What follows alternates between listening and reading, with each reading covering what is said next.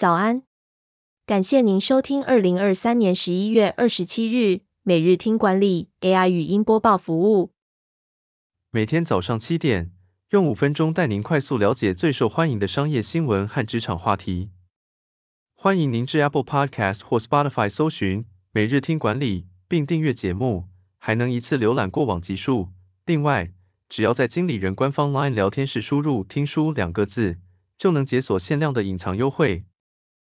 首则文章是：二零二三年一百 MVP 经理人出炉，引领企业打造韧性，王品、全家、国泰投信都入榜。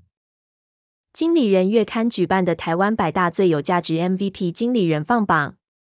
二零二三年一百 MVP 经理人以打造企业韧性为主题。评选出带领企业绩效成长的一百位杰出经理人。这些经理人代表了不同产业的杰出领导者，他们在永续经营、数位创新、产品服务、行销业务或组织治理方面展现出卓越的能力。全家、王品和 LINE 等企业都入榜，完整名单可至经理人官方网站查看。经理人创刊二十年来，一直致力于提供实用的管理理念。二零二四年，经理人将引领读者一同进入 AI 学习新时代，通过深入访谈各个产业的 AI 转型策略和工作方法，帮助经理人不断进步和升级自我。除了透过我掌握每日重点新闻，聆听好书导读，也能进一步与 AI Coach 讨论和精进领导方法。第二则要带您关注，打造英特尔风范，影响延续至今的葛洛夫是谁？解密英特尔传奇 CEO 的经营哲学。昔日半导体霸主英特尔近年来积极发展晶圆代工事业，意图抢攻晶片代工生意。但 CEO 基辛格日前坦言，英特尔过去一直都是先进科技的提供者，对服务缺少经验，因此下一步他想把服务的 DNA 和创办人葛洛夫打造的尖端科技提供者文化结合。葛洛夫在位期间，不只带领公司市值从四十三亿美元激增至一千九百七十六亿美元，对于英特尔企业文化的形成，也远胜于任何一位领导者。葛洛夫鼓励分歧，建立了建设性冲突的文化，并以客观理性的方式做决策。他也非常勤勉严谨，全力自我批判，并以身作则。葛洛夫的管理观点和风格改变了英特尔和整个工作方式。使其成为知识经济时代的重要地标。第三则新闻是：公司存在的理由是什么？微软达到市值高点，关键在于纳德拉的领导学。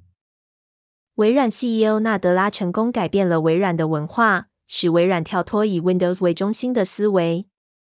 他带领微软进入云端服务领域，与苹果和亚马逊合作开发应用程式，并投资于人工智慧领域。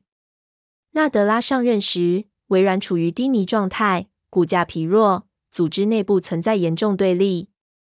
他的首要目标是重新塑造文化，并提出新的使命，赋能每一个人、每一个组织，帮助他们成就不凡。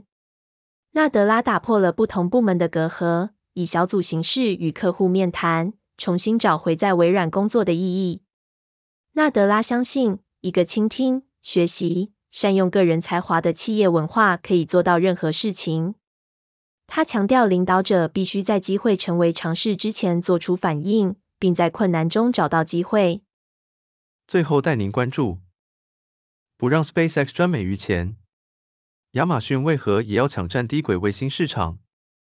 亚马逊正在进行卫星布局，推出名为 Kuiper 计划的卫星联网服务，与 SpaceX 的星链计划相似。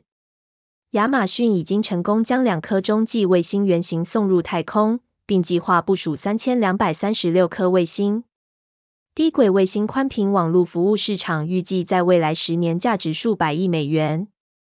然而，亚马逊面临股东的投诉，认为他们没有进行尽职调查，并未考虑到 SpaceX 降低火箭成本的竞争。尽管如此，亚马逊仍有机会在这个快速成长的市场中扮演重要角色。感谢您收听，我们将持续改善 AI 的语音播报服务，也推荐您订阅经理人电子报，我们会将每日 AI 播报的文章寄送到您的信箱。再次感谢您，祝您有个美好的一天。